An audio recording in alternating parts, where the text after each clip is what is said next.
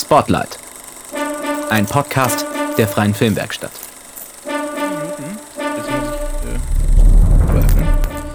Wo sind meine Fragen? Das kann ich dir nicht beantworten. Immer diese Smartphones, ne?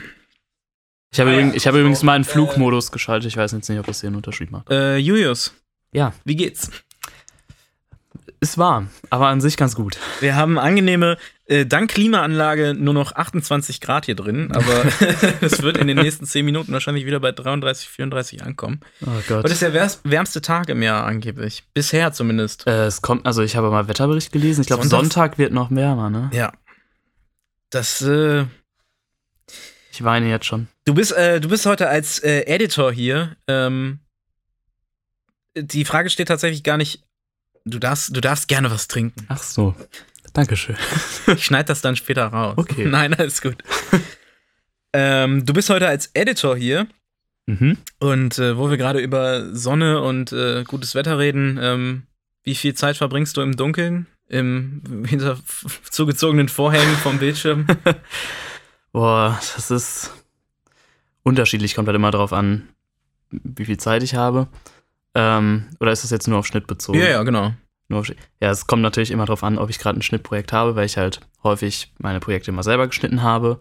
Und ähm, ich bin jemand vom, von der Arbeitsweise her, wenn dann richtig, also dann sitze ich auch gerne mal so gefühlt 16 Stunden am Stück dran, so nach dem Motto.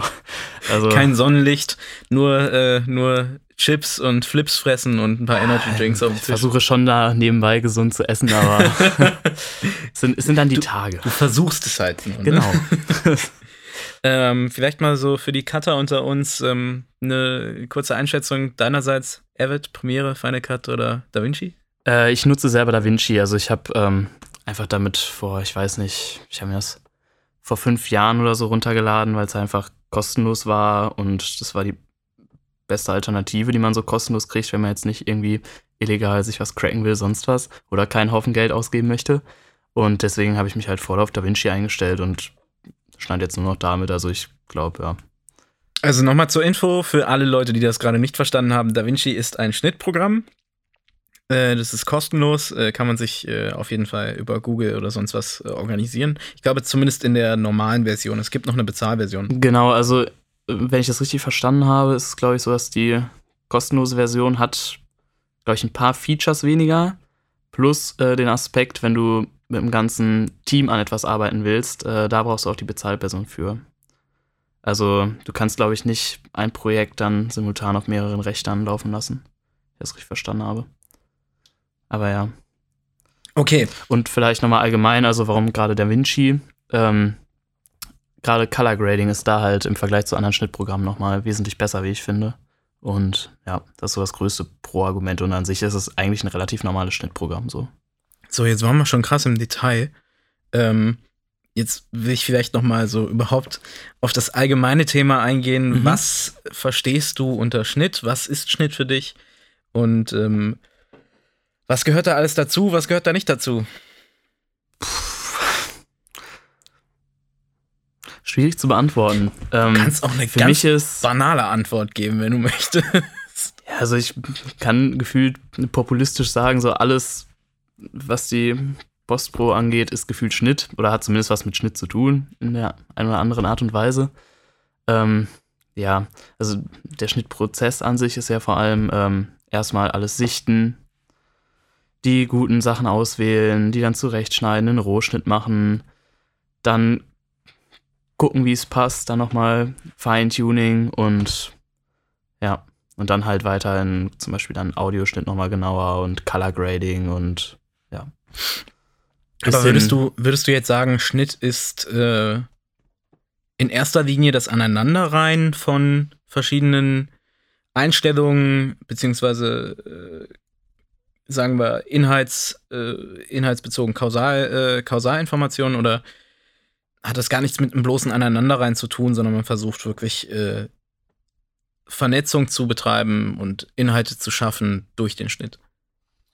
Äh, beides. Also es gibt durchaus den Aspekt, dass man erstmal Sachen aneinanderreiht. Also ich, wenn man erstmal einen Rohschnitt hinklatscht, in Anführungsstrichen, ähm, muss man erstmal natürlich die Sachen aneinander schneiden. Aber dann kommt ja auch noch gerade beim Schnitt dieser, ich sag mal, auch ein Stück weit kreative Prozess, dann eben zu gucken, können wir das irgendwie parallel schneiden oder gab es da was, was vielleicht zum Beispiel im Drehbuch noch nicht so drin rauskam und wie es jetzt gefilmt wurde, kann man das vielleicht doch besser stellen, macht man es so spannender, sonst was alles.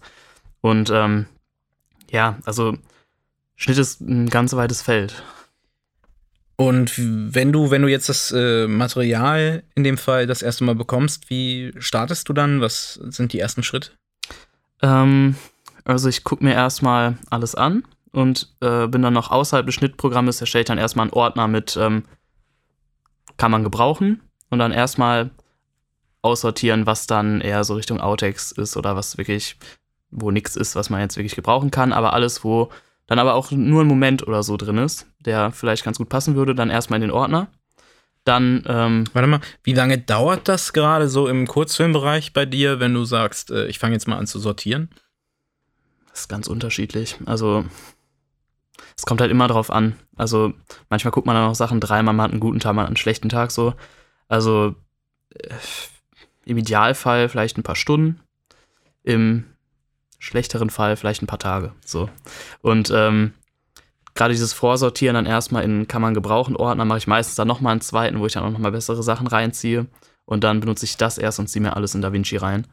Und ähm, da habe ich schon mal so eine Vorauswahl. Dann habe ich nicht 10.000 Szenen alleine DaVinci drin, weil ich dann auch meistens zu faul bin, alles äh, nochmal, also große Listen durchzunummerieren, eben von den verschiedenen Shots. Und ja, ich mache das ein bisschen outgesourced eben vorher schon.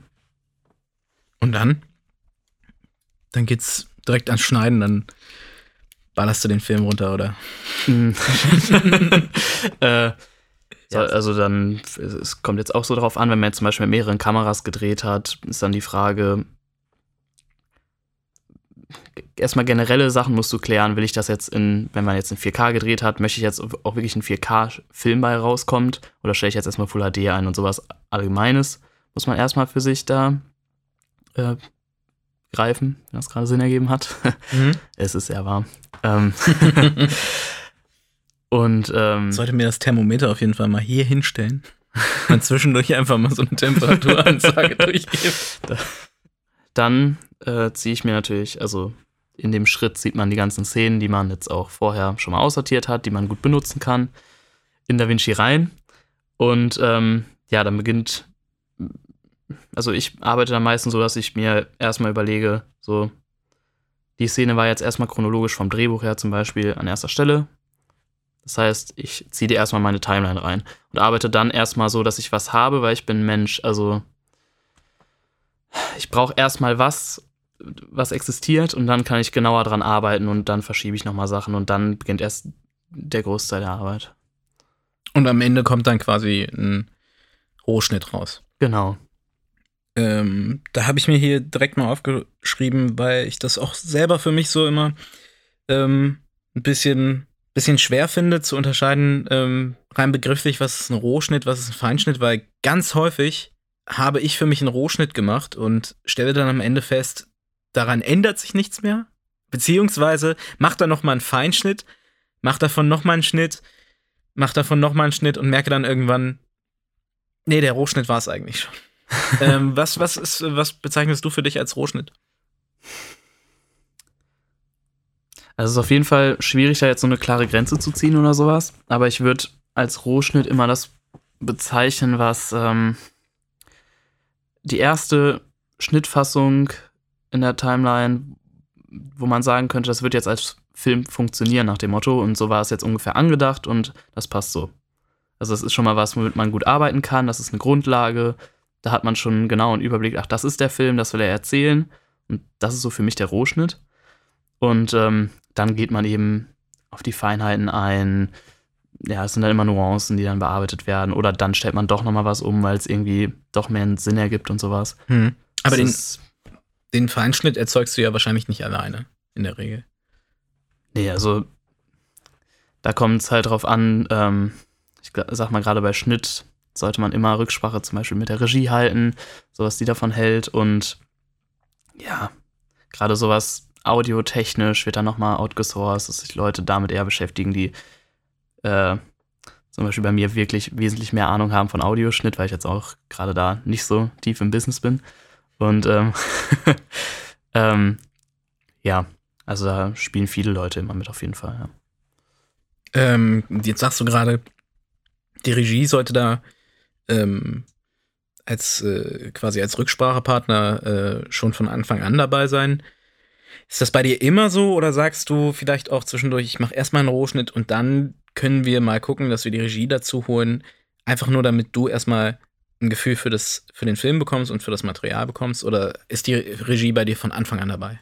Ähm, also, was ich für mich so festgestellt habe, ähm, ist, dass es auf jeden Fall sinnvoll ist, bevor man den, überhaupt den Schnitt anfängt, erstmal ein langes Gespräch irgendwie mit der Regie zu führen. So, das stellt ihr sich vor, das und das und kann dann ja auch mehr vielleicht zu den Szenen erzählen, was sich dann noch genauer bei gedacht wurde und damit man auf jeden Fall versteht, was die Regie aussagen wollte mit dem Film.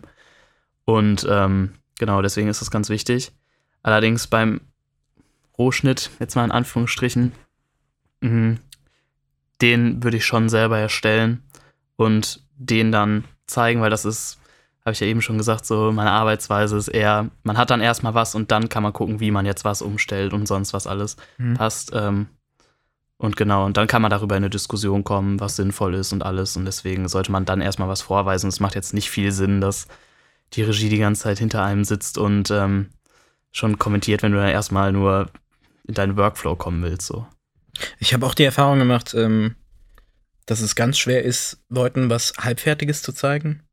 Ähm, weil sich dann mehr oder minder selten über die eigentliche Form unterhalten wird, ähm, sondern man sich an Kleinigkeiten auffällt, die halt noch optimierungsbedürftig sind, ähm, worum es aber im Endeffekt gar nicht geht. Also dann, dann redet man am Ende nicht mehr über das Konzept, sondern über, äh, über Kleinigkeiten und äh, über dies, dieser und jeder Schnitt ist halt ein bisschen zu früh und zu spät und vielleicht wollen wir das nicht sehen.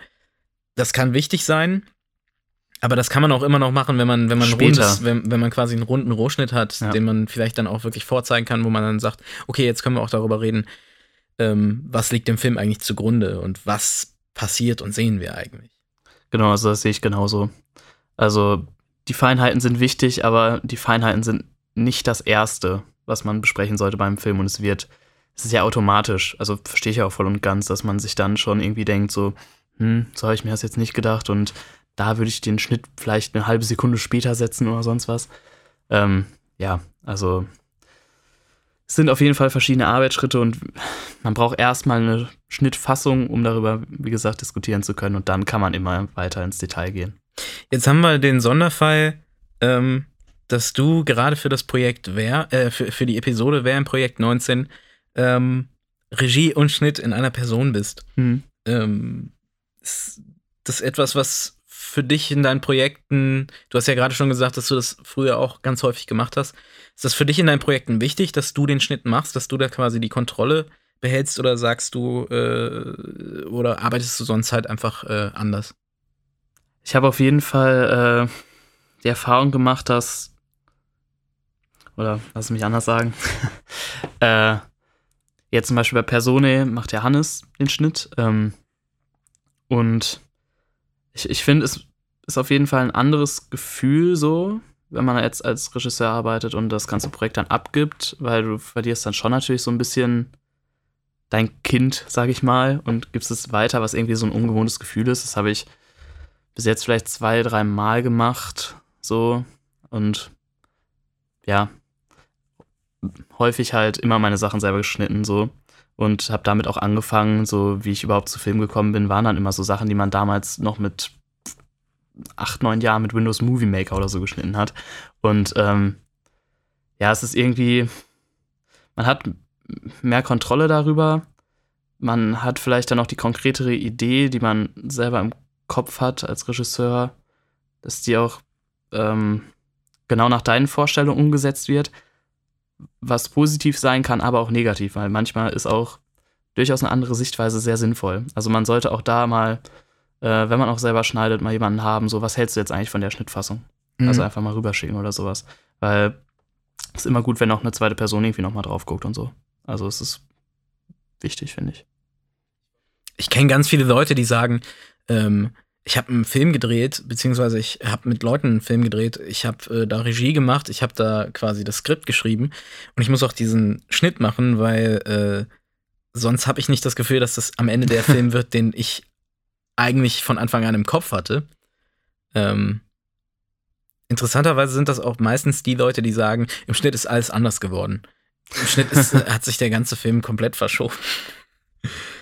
Ja, also es ist auf jeden Fall ein, ein großer Unterschied, so gerade was äh, vielleicht auch noch zu Pro und Kontras. Ähm, der klassische Spruch, äh, kill your darlings, gerade im Schnitt, wenn du dir, ich glaube, da hast du als Regisseur dann nochmal einen anderen Blick drauf, wenn du die ganze Zeit beim Dreh dabei warst und weißt, boah, für die Szene haben wir jetzt richtig geblutet und die dann rausfliegen zu lassen. Es tut dann immer sehr weh und sowas. Äh, und behält man dann vielleicht doch eher drin und so. Aber ich finde, ähm, wenn man jetzt gerade auch Richtung professioneller geht, wenn jetzt die ganz großen Hollywood-Regisseure machen ihren Schnitt auch in der Regel nicht selber, sitzen halt auch nur dran, die haben ja ihr ganzes Cutter-Team hinter sich. Und ähm, ja, ich finde, also ich würde lügen, wenn es nicht irgendwie komisch wäre, so ein Projekt abzugeben in Schnitt einfach weiter, aber ja, so läuft das. Also man muss auch in der Lage sein, da loszulassen, weil ich glaube, wenn es gut funktioniert, hast du ja als Regisseur trotzdem noch einen großen Einfluss auf den Schnitt so. Weil man sich ja immer in Kontakt steht mit dem Schnitt, mit dem Cutter. Gut, jetzt äh, habe ich gar nicht mehr so viele Fragen. Wir sind wahnsinnig schnell heute. Im Gegensatz zu letzten Mal. Ja, im, ja letztes Mal haben wir uns. Ähm, ich glaube, es liegt allerdings auch im Thema. Also man könnte sich über Schnitt streiten. Mhm. Ähm, ich habe keine Lust, mich zu streiten. Nein, aber man könnte da wahrscheinlich Ewigkeiten drüber sprechen. Aber hier geht es ja nicht darum, quasi einen Diskurs aufzumachen, sondern eben, was du denkst. Mhm. Ähm, lass mich mal zur, zur nächsten Frage kommen. Wie mächtig ist für dich der Schnitt im Gegensatz zum Skript? Welchen Einfluss hat der äh, Schnitt auf das Skript? Ähm, und gerade jetzt im Studentenkontext, wer hat da das letzte Wort? Ja, also der Einfluss vom Schnitt ist natürlich immens, weil es ist so das Letzte, was mit dem Film passiert, nach dem Motto. Und ähm, gerade im Schnitt können dann eben Sachen auffallen, wenn man das Ganze gedreht gesehen hat, dass das vielleicht im Skript anders ist und vielleicht dann nicht mehr so viel Sinn ergibt, können sich halt Sachen verschieben und ich glaube, das ist auch ganz normal.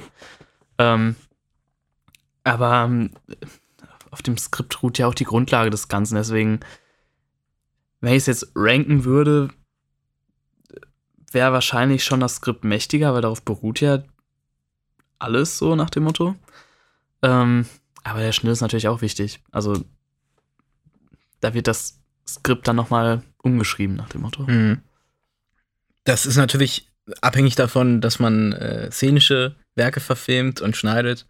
Ähm, Hast du Erfahrungen mit anderen Formen des Schnitts gemacht bereits, als, außer szenische Arbeiten?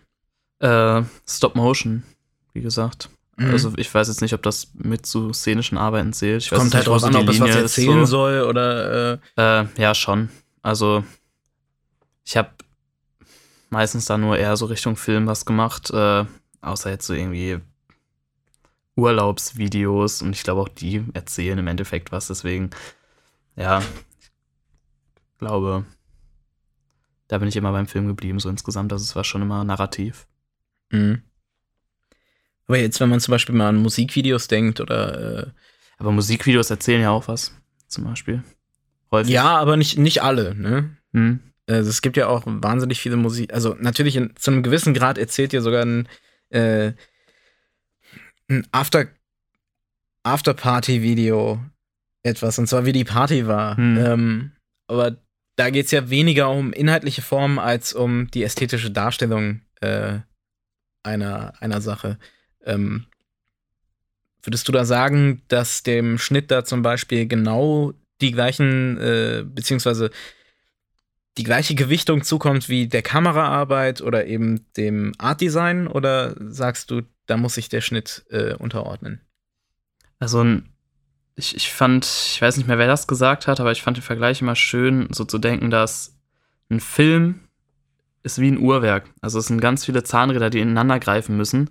Und jetzt irgendwie zu sagen, dass Set-Design oder sowas wichtiger oder unwichtiger als Schnitt ist, ist ja, das, das kann man ja so nicht sagen. Das ist ja alles, es muss alles ineinander greifen und wenn alle Rädchen funktionieren, dann kommt am Ende ein guter Film raus. Und ich würde da jetzt gar nicht so ranken, dass ein Schnitt mehr oder weniger wichtig ist, weil alles ist wichtig im Endeffekt. Also, ja. Alles ist wichtig im Endeffekt. Wir haben direkt den nächsten Kalenderspruch. ich äh, werde es jetzt an dieser Stelle mal sagen, wenn wir den Kalender voll bekommen, wird es am Ende dieser Season Spotlight von mir eine gedruckte Version, den Spotlight-Kalender geben für 2020 und äh, wunderschöne Fotos aus der Filmwerkstatt äh, und eben diese Sprüche. Ist ja toll. Ja, kann man zu Weihnachten verschenken? Kann man zu Weihnachten verschenken. Ja, Mensch. Oh. Ja, nee, dann müssen wir ja 24 Sprüche. Statt zwölf. Äh, Das schaffen wir wahrscheinlich nicht. Ah. Kommt, kommt drauf an. Also ich bin mir auch sicher, wir haben ganz, ganz viele Sprüche bereits, ähm, Oh ja. die gar nicht als Kalenderspruch markiert wurden, aber die Mhm. äh, hervorragend als Kalendersprüche ähm, funktionieren. Ich habe noch eine Frage, äh, die vielleicht noch mal ein anderes Thema aufmachen wird. Ähm, die steht auf meiner Liste. Du warst ja letztes Semester schon bei uns und hast so ein bisschen ähm, über deinen Werdegang geredet. Du hast aber auch äh, von deinem Projekt erzählt, Personae. Mhm. Ähm, wie steht's? Wie sieht's aus? Ja, es befindet sich momentan in einer äh, Post-Production. Ähm, momentan wird äh, der Beat für den Film gemacht. Mhm. Und ich hoffe, dass wir in ein bis zwei Wochen, hoffentlich schon in einer Woche, aber mal gucken, wie es läuft. Ich sage jetzt mal lieber zwei, ähm, das Projekt äh, weitergeben können zu Hannes für einen ersten Rohschnitt. Und dann wird äh, parallel weiter noch am Beat gearbeitet, dann Feinschliff davon passieren. Und der Film kann schon mal auf dem Beat geschnitten werden. Und dann wird so parallel laufen. Und ja, Okay. ich bin guter Dinge, dass ähm, das hoffentlich was wird zum, wenn die neuen Erstis kommen zum Vorstellen, hatten wir ja, glaube ich, mal diskutiert, dass da äh, die Premiere stattfinden soll. Also, da wir jetzt noch ein bisschen Zeit haben, können wir gerne ein bisschen drüber reden. Wie war euer Dreh? Wie lange habt ihr gedreht? Äh, wir hatten drei Drehtage, mh, die sehr voll waren. Also, das habe ich jetzt. Also, wir hatten auch Diskussionen im Team drüber, äh, wo ich immer gesagt habe: Ja, schaffen wir in drei Tagen. Wir haben es auch geschafft, möchte ich an der Stelle sagen. Für vier Äh, Minuten, oder? Vier, dreieinhalb Minuten, vier? Ähm, Was, was sagt der? Oh. Also die Ursprungsidee war ja anderthalb Minuten bis zwei. Äh, ich kann jetzt, ähm, als wir äh, für den Beat das durchgegangen sind, sind wir am Ende bei um die fünf Minuten rausgekommen. Aber es wird noch runtergeschnitten, keine Sorge. Also ich schätze mal, es wären so drei, dreieinhalb wahrscheinlich. Aber dann quasi drei Drehtage für drei bis fünf Minuten Film. wir hatten halt mega viele Einstellungen. Also es ist halt sehr schnell geschnitten. Es wird sehr viel erzählt in kurzer Zeit. Es ist, ähm, es war sehr aufwendig. Es war viel Umgebau am Set immer und es war sehr stressig, aber es hat auch sehr viel Spaß gemacht und ja, es war auf jeden Fall eine Erfahrung. Auch körperlich irgendwann, weil man gefühlt gar nicht geschlafen hat während der Drehtagen Das äh, ist, Tagen äh, und es war, boah, das, das haben Drehs, glaube ich, so an sich. Ja, stimmt. wir hatten beim letzten Drehtag, ähm, hatten wir auch, äh, also haben auch abendstrichlich in der Nacht gedreht, wo es auch sehr kalt war, sehr windig, es war auch ein Abenteuer. Und ähm, haben auf einem Platz gedreht an der Spree. Und ähm, kamen so äh, Jugendliche da vorbei, die irgendwie halt da Radau gemacht haben. Also man hat die schon von der Ferne gehört und sind halt so rübergezogen haben jetzt nicht irgendwie uns wirklich beim Film gestört oder sowas. Es war eigentlich ganz entspannt, sind so weitergegangen. Dann eine Minute später, ähm, ja, kam auf einmal, äh, kamen die wieder um die Ecke gerannt, ganz schnell, und es kamen dann mehrere Polizeiwagen, die auf diesen Platz draufgefahren sind mit richtig Speed ähm, und sind dann auch ausgestiegen und sind hinter denen hergelaufen. Einer, ein Polizist hat noch seine Mütze verloren, das war auch witzig, haben wir dann später noch gebracht. Krass. Ähm, ja, die hatten da irgendwie randaliert, sonst was. Und auf einmal gab es da richtig einen Polizeieinsatz mit mehreren Wagen, die da auf, was auf einmal passiert ist. Und ähm, ich bin mir sogar unsicher, ob man das vielleicht irgendwo auf, auf einem Take im Hintergrund sogar sieht. Weil die sind halt auch, da waren wir gerade am Drehen auf einmal kam Ja. dieses Wagen und alle waren so, hä? was passiert denn jetzt? Wahrscheinlich der. Set-Aufnahmeleiter erstmal Panik bekommen, dass er jetzt schnell eine Drehgenehmigung fälschen muss. ja, so nach dem Motto, aber war alles entspannt, also die waren auch ganz nett. Ja. Haben nur gefragt, ob wir irgendwas mitbekommen hätten, was die da gemacht haben, aber war alles gut so. mhm. Haben uns auch viel Glück beim Film gewünscht, alles top. Oh. Ja, Berliner Polizisten halt, ne? Ja. Wie es halt so ist. Äh, das habe ich letztens erlebt. Ist, mitten in der Nacht, ich kam von, äh, von, einem, von einem Kneipenabend zurück. Auf der gegenüberliegenden Straßenseite war ein Fahrradfahrer, der ist einfach schon zum vierten Mal umgefallen, total stralle. Ja. und fuhr dann halt über Rot über die Ampel, also wirklich in, Oh in, in Sinuskurven und halt an der Ampel steht ein Polizeiwagen. Alles, was, was die halt getan haben, war einmal zu hupen, ihn damit voll zu erschrecken. Er fällt Oh natürlich dann wieder hin und dann fahren sie einfach weiter. oh Gott. Berliner Polizei. Ähm, ihr macht einen tollen Job. Äh, nee, ehrlich, ihr, das darf man nicht unterschätzen. Die haben wahrscheinlich auch einfach anderes und Besseres zu tun. Ja. Ne? Ähm, ich, mir, fällt noch, mir fällt noch eine Frage ein, äh, die ich auch vielleicht mal so aus. Ähm, das hat bestimmt jeder, der mal Film macht, schon erlebt. Äh, vielleicht hast du es auch schon erlebt. Ähm, Thema Materialverlust und äh, Datenfutsch. Wie, Mhm. wie, wie geht man im Schnitt damit um? Ja, also Prinzip Kill Your Darlings oder äh, dann vielleicht nochmal machen? Ja, es kommt halt ganz drauf an, was es jetzt war, was da verloren gegangen ist. Mhm. Also ist natürlich immer scheiße, so. Also dann sitzt man da erstmal und denkt sich, ja, toll. Geht dann vielleicht mal fünf Minuten raus oder so, aber Weint mal ein stummes Tränchen. ja, genau. Ähm, ja, aber im Endeffekt, ich habe die Lebenseinstellung so nach dem Motto dann einfach weitermachen. Auch das für den Kalender. ähm, ja, also wenn es passiert ist, dann ist Kacke, aber dann kann man es auch nicht ändern und da muss man gucken, was man machen kann daraus. Und wenn das jetzt irgendwie was ganz Wichtiges war, was da irgendwie leider futsch gegangen ist, dann. Ist es dir schon mal passiert? Nee, zum Glück noch nicht. Nee? Also ich musste nie irgendwas nachdrehen oder sowas, aber es waren ab und zu mal Sachen weg und das passiert dann auch und ja. Aber zum Glück und noch nichts Wichtiges, was da verloren gegangen ist. Ja, Ich habe dreimal auf Holz geklopft. Falls man es nicht gehört haben sollte. ähm, auch so eine Sache im Schnitt, vielleicht auch so thematisch. Und ja, immer Backups machen. Immer ganz, ganz viele Backups machen. ja so mindestens fünf oder sechs. Per Post verschicken. Vielleicht auch eine einfach in einem Briefkasten vom, vom Nachbarn Hm. reinschmeißen. Ich glaube, bei Personen haben wir jetzt auch momentan fünf oder sechs. Echt krass. Der hat so sicher. Also fünf nicht, oder sechs waren ein Scherz von mir. Also ich bin bei maximal drei. Echt? Ja. Äh, Dann allerdings nicht auf einem Ort, sondern halt wirklich verteilt. Ähm, gerne auch eins irgendwo in der Cloud oder auf einem Server, dass es nicht futsch ist, wenn. Hm. Also ich weiß auf jeden Fall von vieren und ich habe zwei nochmal für mich selber. Deswegen Ja. Dann glaub muss ich jetzt fünf. allerdings auch fragen, wie groß ist Persona als äh, Projekt?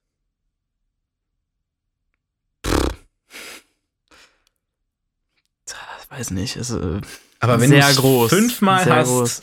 Nee, also ich hab's zweimal Ja, okay. bei mir so, ne? Aber ähm, es ist schon sehr, sehr groß auf jeden Fall, weil wir halt auch in 4K und sowas teilweise aufgenommen haben und dann mal über 100 FPS und sowas alles und Mhm. ja, es ist viel. Aber ich kann ja die genaue Größe weiß ich jetzt nicht. Alles klar.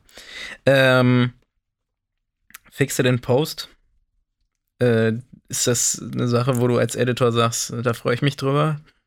Nein. Fix it in Post ist, ähm, das möchte man aber auch nicht gerne am Set hören. Es gibt wirklich, glaube ich, nie so einen Moment, wo man gerne hört, Fix it in Post, weil im Idealfall sollte man nichts mehr, was jetzt irgendwie zum Beispiel Bildstabilisation oder sowas angeht, noch in der Post fixen müssen, weil das ist dann immer Ärger, mit dem man sich da rumschlagen muss. Und im Zweifel, wenn es dann auf einmal doch irgendwie das Bild verschiebt oder sowas, Ja. ist dann immer doppelt ärgerlich und alles. Und ja, also Fix it in Post. Apropos, apropos Bildstabilisation ähm, und kreativer Einsatz. Ich glaube, das war kein Fix it in Post Einsatz, aber so ein beziehungsweise das war, ich, ich bezweifle sogar, dass es geplant war. Ähm, aber es gab, gab in der letzten Tschernobyl-Folge äh, von HBO diese wahnsinnig klasse Einstellung wie. Nicht spoilern, ähm, bitte. An der Stelle. Ja. Ähm, wie der Atomwissenschaftler, der Leiter des äh, Forschungsinstituts, ähm, aufsteht und seinen Gang zum, zum äh, Podium der äh, Gerichtssitzung macht. Er wurde als Zeuge mhm. äh, aufgerufen. Und ähm, dieser Gang ist in einer kompletten Steady-Einstellung, aber ganz eindeutig mit einem mit Bildstabilisator äh, der äh, Art ähm, Postproduktion gemacht worden, sodass das aber Bild als Kunstform extra, so dass das Bild im Hintergrund eben wahnsinnig instabil wirkt und er stabiler ist als das Bild selber. Mhm. Und es wirkt, es, es gibt ihm eine krasse Deorientierung. Und dem Zuschauer eben auch. Und es wirkt halt einfach, als wäre ihm krass schlecht in der Einstellung. Es funktioniert so gut. Äh, das ist wirklich das erste Mal, wo ich sag, äh, gesagt habe, krass, das ist der beste Bildstabilisator, den ich gesehen habe mhm. bisher, weil er einfach nicht sauber, also technisch nicht sauber funktioniert, dafür aber eben genau das auf den Punkt bringt, was du wahrscheinlich mit einer richtigen Stabilisation nicht geschafft hättest. Da frage ich mich halt auch so, war das zum Beispiel beim Dreh schon so geplant? Ich schätze mal nicht. Also ich kann es mir nicht vorstellen, weil so Stabilisatoren, Bildstabilisatoren in der Post ja recht unberechenbar sind. Mhm. Also du kannst ja nicht sagen, okay, das wird mir jetzt Artefakte werfen oder das funktioniert einwandfrei. Ähm, aber klar, man, man, kann, man kann bestimmt davon ausgehen, dass sie sich schon sowas in die Richtung gedacht haben, wir wollen ungefähr diesen Effekt erzielen und wie machen wir das jetzt? Und dann vielleicht mal probiert haben, ob es funktioniert. Aber ich glaube eher, dass es so eine, so eine Fix-it-in-Post-Einstellung ist. Ähm, ich kenne einen Editor, der Fix-it-in-Post zu seiner Lebensaufgabe gemacht hat. Ähm, ich sag keinen Namen, derjenige, der es hört, der wird Bescheid wissen. Viele Grüße gehen raus.